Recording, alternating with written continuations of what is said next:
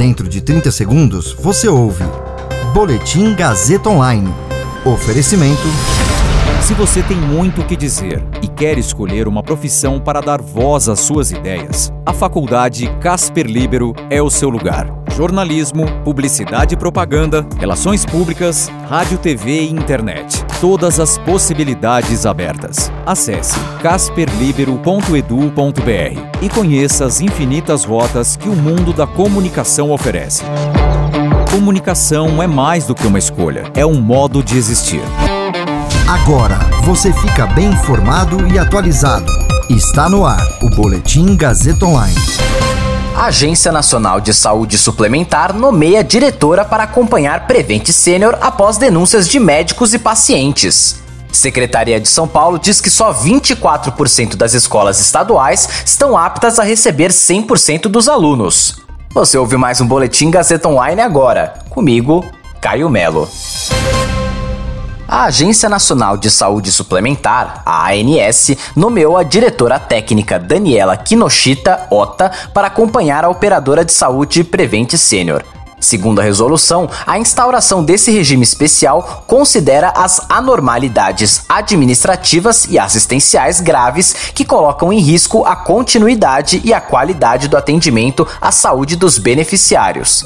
Há denúncias de que a operadora testou remédios comprovadamente ineficazes em pacientes com Covid e omitiu a doença em atestados de óbito.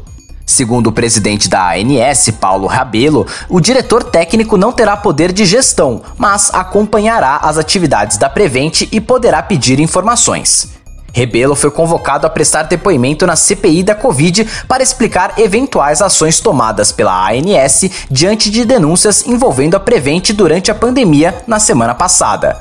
Segundo o diretor da ANS, a agência tomou conhecimento das denúncias envolvendo a Prevente por meio da CPI.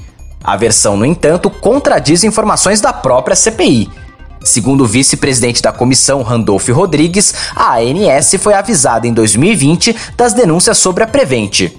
Dirigentes e médicos da rede de planos de saúde são investigados pelo Ministério Público de São Paulo e pela Polícia Civil por suspeita de terem cometido três crimes contra as vítimas: homicídio, falsidade ideológica e omissão de notificação de doença obrigatória às autoridades.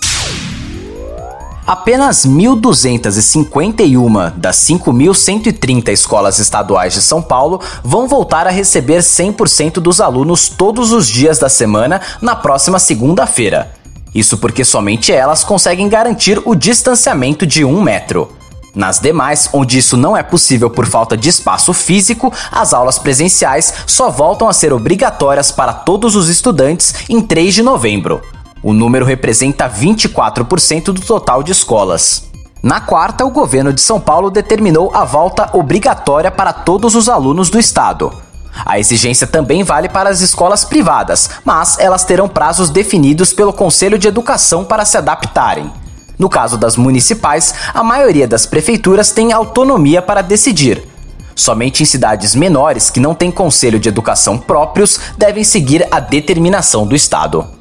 Esse boletim contou com o suporte técnico de Nilson Almeida, supervisão técnica de Roberto Vilela, coordenação Renato Tavares, direção da Faculdade Casper Libero e Gazeta Online, Wellington Andrade. Você ouviu Boletim Gazeta Online.